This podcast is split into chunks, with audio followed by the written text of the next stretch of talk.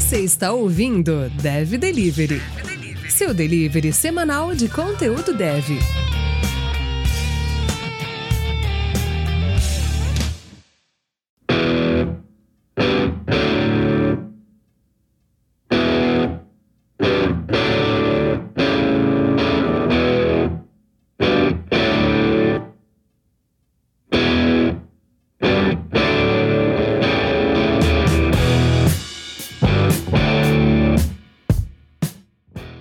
Seja muito bem-vindo a mais um episódio da Dev Delivery, a sua comunidade de tecnologia preferida.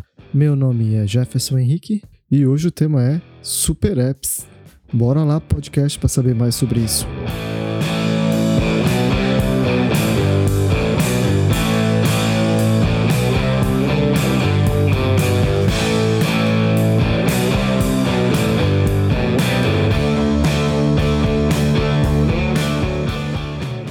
Rapaziada, mais um episódio chegando aqui é, no nosso podcast Dev Delivery. E o tema de hoje é, a, é o Super Apps. O que é, é, onde surgiu, do que se alimenta, como se reproduz, qual é o impacto na economia. E eu vou te fazer uma pergunta, meu caro Jefferson. Quantos apps você usa diariamente e de quantos você tem instalado? Boa pergunta, eu não sei, mas são poucos. Mas o meu sonho é pedir comida via WhatsApp. Essa é a pedida do, do Super Apps aqui. Vamos ver se a gente consegue chegar nessa conclusão hoje desse final desse episódio. Show de bola.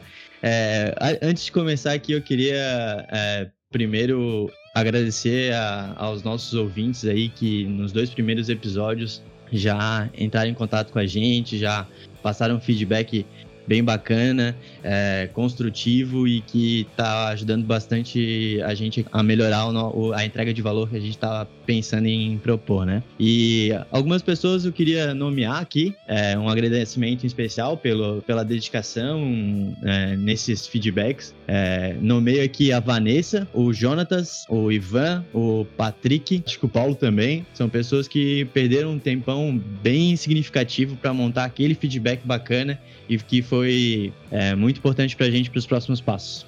É, fechou, gente. Então, começando aqui, Super Apps. Super Apps, eu acho que o conceito começou na China.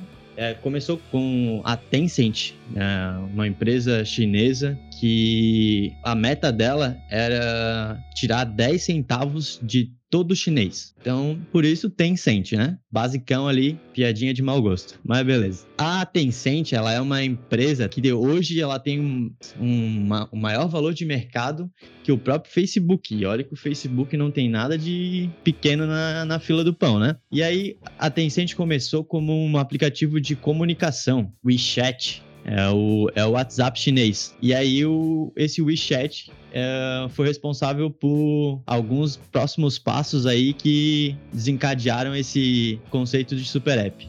Mas, pô, beleza. Começou na China, foi por uma empresa X, mas qual é a moral do Super App? O que, que é o Super App, Jefferson?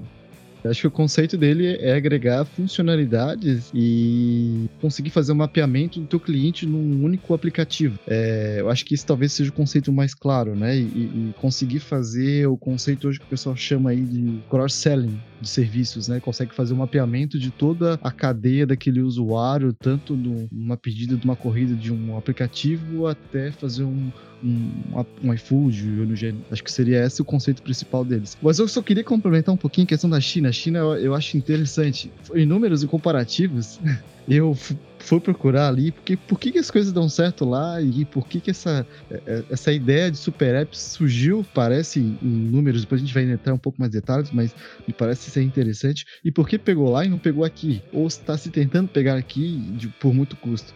Eu separei também alguns aplicativos que estão nessa, nessa linha aqui no Brasil.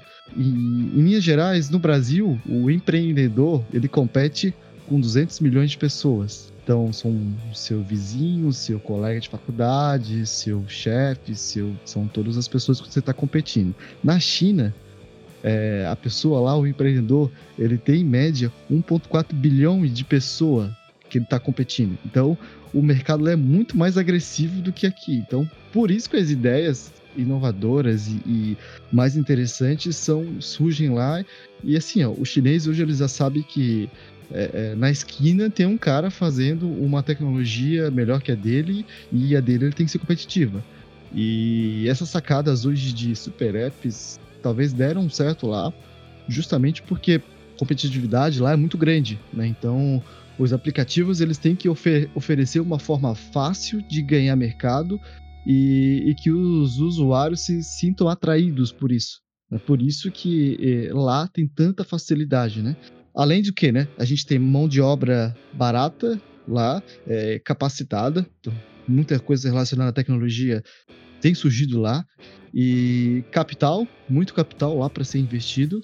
E outra coisa, né? Tem o, o maior mercado consumidor do mundo, que vem lá da China.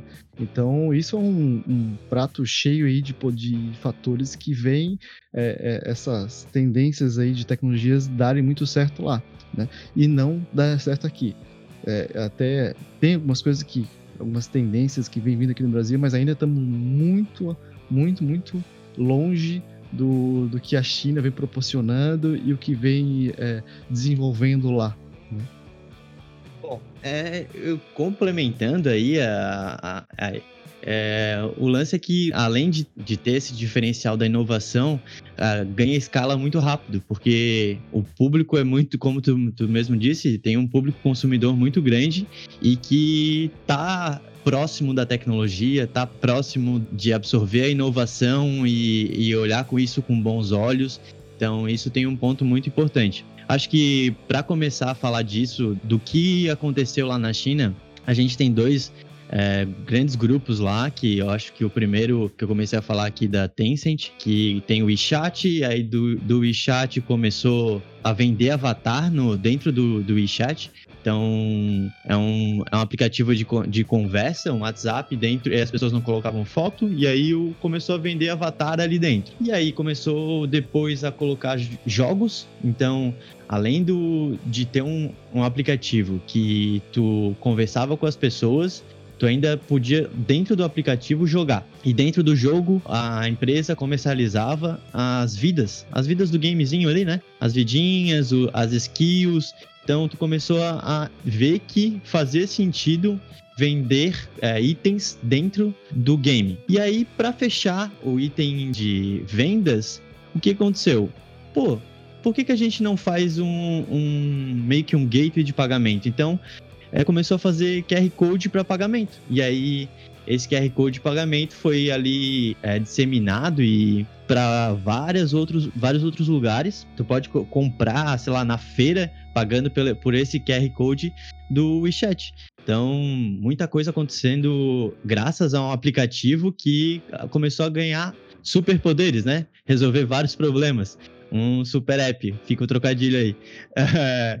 E aí, para completar ali o, esse ponto de, do, do, ecossistema do WeChat, a gente chegou no, na questão do Didi, que é o, o famigerado Uber da China, e também delivery de comida. Então, um, algo que joguei bastante, ganhei vida, que eu consegui vender essa vida, ou vender uma skill do meu jogo, eu ganhei a grana, uma graninha ali, que eu posso usar essa graninha para pedir Uber ou pedir o delivery de comida para eu jantar hoje. Então, esse super app, ele conseguiu ter uma cadeia de suprimentos é, de recursos dentro do, do mesmo aplicativo que sintetiza várias ações no, mesmo lugar. Então, a gente fideliza o cliente a usar cada vez mais, mais tempo de uso do nosso aplicativo, porque eles é, sana vários outros problemas que não é simplesmente o que começou, né? Um, um chat. Esses aplicativos aí foram onde eles foram cravados aquele termo One Click Away, que é um clique de distância que é a ideia onde que tu ter tudo perto para que tu conseguisse através do mesmo aplicativo ofertar tudo que fosse daquela rede de serviços daquela operadora ali, né? O WeChat foi um começou como um padrão, é, vem do, do Alibaba ali. Então ele, a, a, ideia deles é, foi justamente isso, fazer todo o mapeamento de compra é, do, de um possível usuário e tá tudo ofertado ali. Né? Então, ó, cara, vou, vou pedir uma corrida hoje, o aplicativo lá de localização lá de que eles têm. E depois disso, se for perto do meio-dia, é, eu quero o mesmo aplicativo, sabe que ponto que eu cheguei. Então é, é interessante esse aplicativo, aquela pessoa que pegou aquele, aquela corrida também pode sentir fome, então vou mandar uma notificação ali de, do mesmo aplicativo, pô, já compra aqui o teu cupom ali para para sair ali na esquina e comprar naquela loja ali a tua, tua refeição. Então eles conseguem ter todo esse mapeamento da pessoa e, e isso sim, né, ser atrativo e, e ser interessante para eles. Tem umas coisas que eu acho interessante a gente comentar. É, a gente está falando do, do, do chat, né, que surgiu como um comunicador e, hoje o que menos que se parece é um comunicador, tem outras coisas ali dentro ali que, que vem agregando. E mas um dado interessante é que o, em 2013 a China já ultrapassou o mercado dos Estados Unidos de e-commerce. Né? Então, isso em 2013 já ultrapassou a parte de faturamentos em vendas e tamanho de consumo. Hoje a gente já está em 2020, imagine como está hoje. Né? Então, é, esses apps, eles veem tanta oportunidade nisso porque a transformação digital lá chegou de uma maneira tão grande que, que faz sentido para eles ter esse, essa agregação de coisas lá. Exemplo de coisas que estão lá que já é utilizado bastante essa questão do super apps, que são dois, tá? Aqui que eu tenho em mente, em mãos aqui, são o de live streams ou video streams. É muito usado lá para fazer transmissão ao vivo, que hoje, hoje utiliza Instagram, é, YouTube. Lá é, já existe um, um app para isso, onde proporciona toda a cadeia de a experiência de consumo de quem está assistindo aquilo. Então, a pessoa ela tá está sendo vendido por ela um produto e ela está interagindo com foto ou com ou, informações sobre aquele produto e no mesmo aplicativo a pessoa já tem todas as informações de compra e venda e interação com o usuário. Nesse caso aqui, é, é, a gente sempre se coloca no lugar da, de quem está utilizando para saber se aquilo realmente faz sentido ou não. E, e ver o seguinte, né? Se coloca lá, né? A pessoa hoje prefere é, falar com uma página estática, com uma foto, ou você prefere interagir com um vídeo dinâmico, com informações ali sendo mostradas. E isso faz sentido lá e tem levado muito em consideração o uso desse tipo de, de app para esse determinado segmento lá, que é a parte de que a gente conhece aqui como live streams, mas lá é que eu chamo muito de, de vídeo, né? De vídeo streams, que é a venda. É como se fosse uma, uma transmissão ao vivo de uma televisão e, e ali a gente tem um, produto sendo vendido e a pessoa fica interagindo ali com aquele super app. O outro, né, é o que a gente chamou aqui, que a gente já usou e que está muito forte lá também, que são as compras coletivas. As compras coletivas a gente muito pensa, a gente pensa, pô, no Brasil passou. Não existe mais isso e acabou. Mas é, ela chegou num tempo hoje, as compras coletivas, que a gente utilizava lá as redes sociais e a gente não tinha tanta aderência das redes sociais que a gente tem hoje na época das compras do Groupon, Peixe Urbano, né? Hoje eles ainda existem no mercado, mas não com, com tanta presença como eles existiam antes. É, e lá eles utilizam o próprio feed, existe um, um app lá para isso, é, que também é um super app, que a pessoa interage dentro do feed do, do social e lá as pessoas compartilham é, cupons de desconto, compras no geral, e o próprio aplicativo oferece a infraestrutura necessária para aquela pessoa e compartilhar aquilo. Então, muitas vezes a gente pensava, pô, na época do Groupon, você tinha que para ganhar, participar daquele cupom, tu tinha que passar e não sei quantas pessoas tinham que comprar aquele, aquele cupom para poder ser válido, para você ter aquele desconto. É, lá não, lá você consegue fazer isso direto do feed do, da sua rede social. Então você indica o fulano, ciclano e cada um faz a interação e, e adquire esse pacote de descontos. É um ponto bem importante, né? O, esses super apps ali, considerando também a mesma coisa ali com o Alibaba e o Alipay, é, esses super apps eles já transacionam seis vezes mais que o maior banco chinês é, diariamente. Então é muita, muita grana acontecendo ali. E o mais estranho de tudo isso é que é uma grana que ela não é física. Então o, o conceito de cashless society, é, sociedade sem dinheiro, surgiu muito forte na China e é a primeira, é a primeira nação a ser capaz de adotar essa terminologia, né? De uma sociedade sem dinheiro físico, né? É, papel, e isso contribui com o meio ambiente e tal, mas também é uma, é uma forma muito inovadora de tu conseguir usar todos os recursos que tu precisa no teu dia a dia na palma da tua mão, sem precisar levar a carteira, basta tu ter um QR Code se tu quer vender e um leitor se tu quer comprar. Simples. E eu acho que se alguém que está ouvindo a gente aqui não tem uma visibilidade ainda tão concreta do, de, desse modelo de negócio, eu acho que o Rap, aplicativo aí que começou como delivery de restaurante aí, agora tem delivery de mercado, delivery é, de farmácia, dá até para tu comprar uma BMW pelo aplicativo do Rap. Então, acho que o modelo mais próximo aqui do nosso dia a dia que que tá caminhando para isso, que já, quer dizer, já está no caminho disso, né? É o Rap e talvez aí, quem sabe o WhatsApp. Eu trouxe outro aqui que não é o Rap, mas é o Rápido. é um aplicativo da mesma, é, mesma empresa, a Móvel, que, que tá por trás aí de iFood e, e entre outros. É, ele tem uma proposta bacana, né? E, falar do Brasil, que é ter um, um aplicativo onde com a, com a mesma proposta raiz de super apps que se vê lá na, na China, né?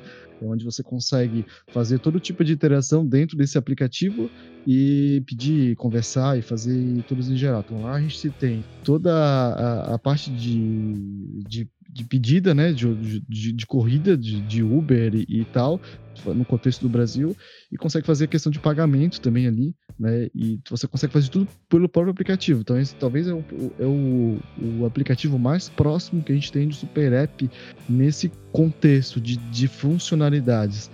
E a gente tem algumas tentativas, né, do, do, do, da linha ali do, de agregação de serviços. A gente teve algumas pequenas, por exemplo, a gente teve alguma tentativa do WhatsApp de fazer alguma integração com pagamento, mas acho que não, não, não, não deu muito certo.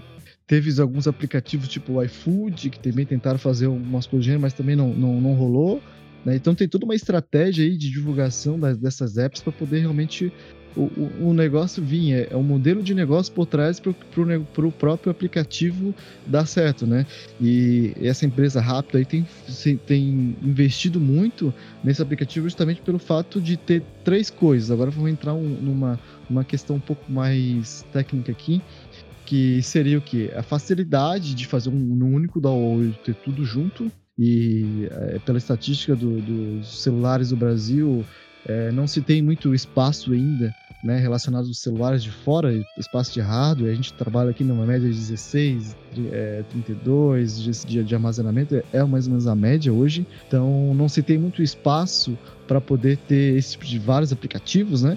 Então se trabalha com isso, já que tecnologicamente falando é possível ter é, formatos desse app onde consegue, se consegue fazer um build e plugando as alternativas ali dentro, né, de soluções. Né? Então, até um dado interessante, é, a maioria desses aplicativos fora, o WeChat já funciona assim. Então, você faz o download do WeChat, instala no seu, no seu celular e você vai acrescentando ali quais são os serviços que você quer. Então, conforme o pacote, o módulo que você vai instalando, ele vai colocando ali. Então, você pensa num formato de plugins. Então, eu botei o aplicativo, agora eu quero um plugins aqui para pedir comida, eu quero pedir meio Uber, tu vai instalando ali, ele vai colocando. Então tá tudo, é, esse é o formato que eles trabalham e, e esse é a estratégia né, de, te, de tecnologia que é utilizada para tentar acarear e, e, querer que as pessoas, é, tendo o, o mesmo aplicativo, consigam fazer várias coisas, né? É um grande dash, dashboard de serviços, né, cara? Então, tu tem lá uma Big Tech oferecendo algum bundle de, de serviço, então é um Netflix do Netflix. É um Netflix ali que vai ter o próprio serviço de streaming de vídeo, vai ter o serviço de, de Uber, vai ter o serviço de delivery de comida, então e tu vai, tu vai selecionando o que tu quer e isso vai, vai formando meio que um conglomerado de serviços que tu realmente precisa e que tu vai usar tudo no mesmo lugar. Então, a, a, acho que o grande pró que, que eu enxergo disso tudo é que nesse ecossistema um micro app que está dentro desse super app, ele subsidia o outro. Então, como eu já comentei no começo ali, tu ganha bônus para comprar comida e aí tu usa esse bônus para comprar vida no jogo e aí, sabe? Uma coisa tu vai subsidiando a outra e aí o, o dinheiro ele entra e sai de, de serviços, mas ele fica dentro da mesma empresa. Então, isso é um grande bônus. E eu acho que talvez o contra, acho que tu comentou agora há pouco o, sobre a questão de armazenamento físico, então, do, do, dos devices, assim. A minha questão é, será que daqui a pouco vai precisar de, de um device que com armazenamento físico realmente relevante? Porque, por exemplo, o Google State, aquele serviço de jogos do Google que todo o processamento fica na nuvem, ele, ele, é, ele é integrado com, por exemplo, uma Alexa da vida. E aí, por exemplo, eu quero jogar. Eu quero jogar e nesse momento eu preciso de uma TV ou de um, de um celular ou de um computador. Eu acesso esse serviço desde que esteja integrado com a Alexa. Eu acesso esse serviço é, via comando de voz. Ele abre o jogo. É, Alexa, quero jogar o jogo tal. Ela vai carregar e tu vai abrir no device que tu escolher. Quero abrir no, na, na TV da sala. Vai abrir lá. Beleza. Eu abri um jogo na TV da minha sala sem a, a TV da minha sala ser ter o, é, o aplicativo do jogo instalado, ter um, um aparelho físico ali da um PlayStation, um, um Xbox instalado ali fisicamente. É, então te dá a sensação de que talvez os devices possam ser meramente é, interagidos, é uma forma de tu acessar fora, é, o, todo o processamento fora. E aí eu acho que isso só seria subsidiado no formato onde a 5G é, esteja de fato implementada e é, em uso com infraestrutura necessária para que isso funcione direito. Então, acho que esse seria um possível contra que dá para é, deveria ser é, cogitado nesses formatos. Acho que isso também é um, é um grande ponto, é que vai diminuir a economia, o, giro de grana nas, nas lojas de aplicativo. Então, a App Store e a Google Play, elas não vão ter tantos aplicativos é, vendendo serviços de assinatura de tantos aplicativos ali. Acho que o dinheiro vai ficar mais funcionando dentro de um super app do que rodando dentro do super app do que dentro das lojas é, de aplicativos convencionais. Então, isso é um ponto até a se discutir, né? Mas acho que o grande ponto é ter infraestrutura para isso. Será que vamos ter num prazo, sei lá, 2025? Mas é por isso que até então aqui a gente não tenha, não tenha pegado, né? Essa, as opções de aplicativos. Mas eu enxergo que é um desafio para a tecnologia a gente poder ter esse tipo de divisão, né? Porque a tendência realmente é, no início do episódio perguntou para mim quantos aplicativos eu tenho eu utilizo. E realmente são poucos e é, realmente é, a gente foca naquilo que utiliza no dia a dia. Quantos aplicativos aí tu tem que baixar para fazer determinada coisa só para fazer aquilo, né? Então isso torna chato para fazer. E, e esses super apps ele vem com a tendência de agregar esse serviço junto no app que tu já utiliza. Né? Então, o desafio tá, é fazer isso uma maneira de, tecnologicamente falando, viável possível, tanto em termos econômicos como infraestrutura e hardware em geral, e com isso saber o formato que o próprio usuário venha gostar de utilizar. Cada contexto tem o seu, o seu contexto de serviços. Eles têm que ser abordados de uma maneira que eu consiga se interagir com o usuário. Né? Então, eu não acredito que vai pegar um iFood da vida, vai botar um comunicador ali dentro, por exemplo, se não tiver um contexto, fica difícil tu enxergar alguma coisa assim. Agora, se tu tem um outro aplicativo, por exemplo, gente está falando desse rápido aí, é, ele funciona muito parecido com isso. Tu entra lá, tu, tu instala o serviço que você quer e dentro desse aplicativo, tu, ah, não, eu quero pedir uma comida. Eu tô com fome, tô falando com as pessoas e, pô, lembrei de pedir comida. E agora ele pergunta como é que eles fazem isso. E tudo via integração de serviços, né? O, o design do aplicativo, eles estão utilizando. Daí tu pensa, pô, os caras têm um iFood, os caras têm um, um Uber ali, nada. Os caras são o único aplicativo que é um agregador de tudo. É, eles têm ali um, um talvez o, o core do negócio deles, que é ter todo esse gerenciamento dessa plataforma, mas o que eles fazem é utilizar o serviço desses operadores. Então, o cara utiliza lá o serviço da 99 para pedir o para pedir o carro, ele utiliza o serviço do Uber para pedir o carro, ele utiliza as, as APIs de integração do, do iFood para poder pedir a comida, tudo isso centralizado e com design específico que eles criaram para que fique atrativo e, e, e, dentro do mesmo plataforma que, que eles estão utilizando. Né? Então esse é o desafio, é conseguir pegar esses esses serviços, essas coisas que em determinado momento, assim falando, ela parece ser desconexas e conectar uma com a outra e fazer isso num design, design system assim que, que seja atrativo e seja de fácil de visualizar, onde o usuário sinta é, é, atraído por aquilo. Esse é o desafio para que aquilo seja interessante para quem está utilizando esse tipo de serviço. É, e eu vejo com bons olhos, com uma grande oportunidade, como a gente conversou nesse, desse episódio, se tem um mapeamento daquele usuário, então é muito mais assertivo é, vender algo para ele, né, sabendo a rotina e, e o consumo dele. É, então se torna mais interessante, mais assertivo. E o fator é que, talvez importante, né, é, o custo de aquisição por usuário é muito mais baixo. Né? Então, tu, com o único download, tu, tu renteu aquela, aquele usuário. Então, imagina, tu com uma empresa, tem uma de comida, uma de, de comunicação ali, de, de chat, e tem uma de carros ali, que faz pedida de corridas de carro. É, eu teria que ter três aplicativos, aquele usuário teria que fazer três downloads para eu poder, eu poder considerar aquele usuário como um, um meu. Né? Então, o custo de aquisição para aquele usuário se torna três vezes mais caro. E quando eu tenho um único aplicativo que eu tenho tudo isso nele, eu preciso de um único download. Quando ele fez aquilo, tudo já vai estar proposto para ele. Então a gente se torna muito mais, o custo muito mais barato. E se torna também um, um atrativo né, para querer se fazer isso. Isso é um fator importante. Eu queria agregar ao tema é, a questão do, de uma empresa, Magic Leap, que o investidor é o Google. É um dos principais investidores é, é o Google e eles trabalham com realidade aumentada e usam isso através de, um, de óculos, né? Que é aquele conceito que já é um pouco futurista, meio que um VR da vida, uh, mas cara, tá o negócio tá vindo. E com esse, com esse lance de 5G, é, super apps, eu vejo algumas funcionalidades muito competitivas nesse mesmo cenário que a gente estava falando ali do. A gente tem o jogo, dentro do jogo a gente tem o delivery de comida e assim vai, né? É, não sei se você, ouvinte, é, já até já viu o filme Jogador Número 1.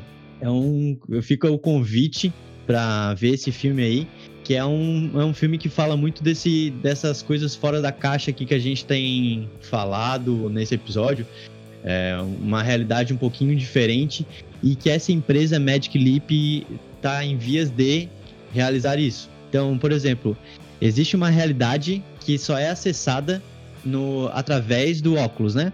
E essa realidade é interativa. Então, com a 5G e o, e o conceito de super apps, você imagina o seguinte: você está lá com seu óculos caminhando na rua e na rua, somente usando óculos, vão ter espaços publicitários ali sendo é, ofertados para ti com soluções que fazem sentido para ti, porque você tem um todo um, um, perfil de consumo já mapeado por, por esses players da, da publicidade.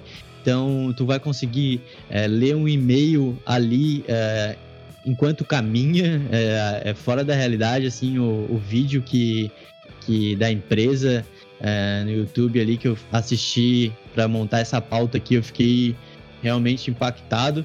E aí o, no jogo, uh, o jogo ele, ele passa a ser como realidade aumentada mesmo. E no jogo tu tem essa interatividade de participar disso fisicamente. Então você tem ali um espaço onde você tá. É, você caminha, você faz as ações do jogo mesmo. Ah, eu vou atirar, eu tô segurando a arma. Então ele é fisicamente é, estimulante nesse ponto. E do jogo eu consigo fazer uma solicitação para pedir meu delivery de comida sem sair do aplicativo. Então, eu tenho um super app trabalhando em conjunto com um device de realidade aumentada, que no caso é um óculos, e aí, imerso no jogo, numa realidade aumentada, eu vou lá e solicito algo, um pedido de comida, para vir até minha casa sem me desconectar do jogo sem sair dessa realidade. Comunicação entre o ponto jogo, realidade é, fictícia e a realidade onde você de fato vive, se comunicando on demand ali, sem, sem você sair daquele estado, é uma realidade que me, me deixa um pouco assustado e de imaginar isso, mas é, tem um. No filme que eu sugeri agora há pouco, tem uma meio que te diz mais ou menos o que, que pode acontecer nesse sentido. E até, e aí se a gente for falar disso e as consequências dessa desse nova proposta aí é, é de um mundo completamente diferente nos próximos anos.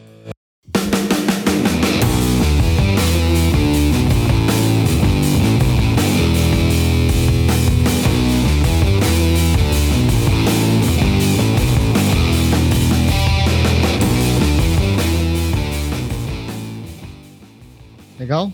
Caminhando então para o fim, algumas perguntinhas básicas aqui. Tu acha que isso vai pegar? Muito distante ainda? Bom, a gente já viu que na China isso já é um fator já de realidade, já, já é um fator que já existe lá.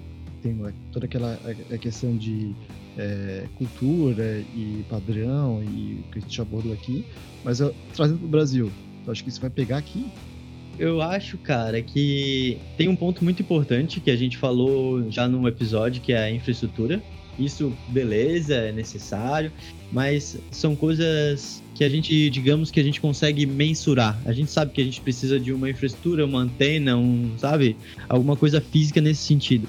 O meu questionamento, eu acho que para isso vir de fato e, e, vingar é a política, é a burocracia. O, as leis e como a máquina pública vai querer controlar ou taxar em forma de imposto esse funcionamento desses super apps. É, eu acho que a burocracia de criar hoje um, entre aspas, um banco que seria um serviço de pagamento dentro de outros, de, de uma plataforma que tem vários outros serviços juntos, como isso seria regularizado em termos de legislação e como isso seria regularizado em termos de Banco Central, por exemplo.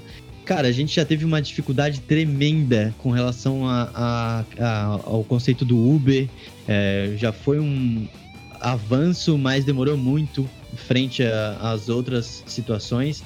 Eu acho que o Uber se torna simples perante do, da questão Super App.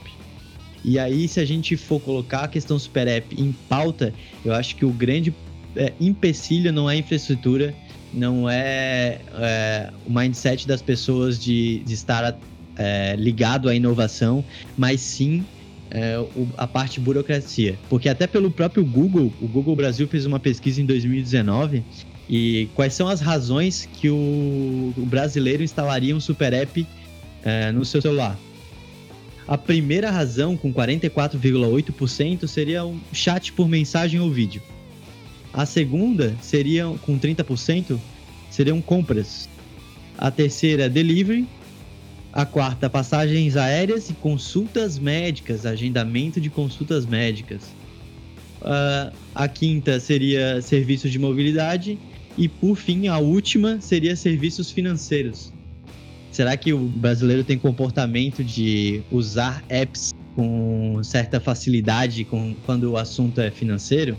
Eu acho que o grande porém de tudo, para mim mesmo, é burocracia. A burocracia e como a máquina pública vai, vai querer lidar com o conceito de super apps no Brasil. Interessante e desafiador. Eu, eu, pessoalmente torço que isso vingue, que não aguento mais ter três, quatro aplicativos no meu celular ali do nada, mas é, eu acredito que é, é, isso a gente já discutiu algumas ações aqui, algumas vantagens e desvantagens, mas a olho distante e, e num, num, panorama mais alto, eu visualizo que, que existe muitos benefícios, né? É, tanto na questão de compras e vendas e, e questão, questão do consumidor que está utilizando aquilo. É, como tu falou, mas é ajustar as leis e os padrões para você poder encaixar agora. É, eu acho que para dizer que vai pegar ou não, tem que os duas, as duas coisas têm que de caminhar em, duas, em mãos dadas, né? Tecnologia e o negócio. É, e tem que ter um grande, é a minha opinião, né? Se chegar um, um, grande com isso, isso acaba tendo uma influência e as pessoas gostam, né? E vamos esperar, vamos esperar esse, esse grande chegar para ver se isso vai pegar ou não. Fechou, pessoal. Mais um episódio concluído aqui. Convido vocês mais uma vez a seguir a gente no, no nosso podcast, no, no Spotify aí, segue a gente. Acesse o nosso site dev.delivery. Lá tem todos os, os, episódios disponíveis, artigos que a gente faz e disponibiliza lá em formato texto. É, e tem a nossa comunidade no Discord, que tem lá o link dentro do próprio site. Nossas redes sociais é Dev Delivery também. Então entre em contato com a gente. Fica o meu agradecimento aí. Semana que vem tem mais. Muito obrigado por ter nos escutado até aqui. Abraço.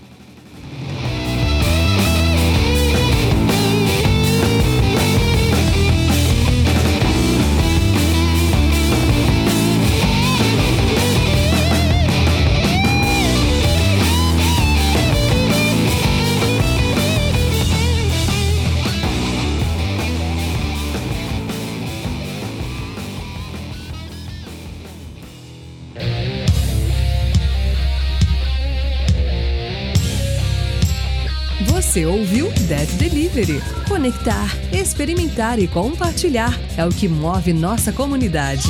Siga nossas redes sociais e saiba mais em dev.delivery.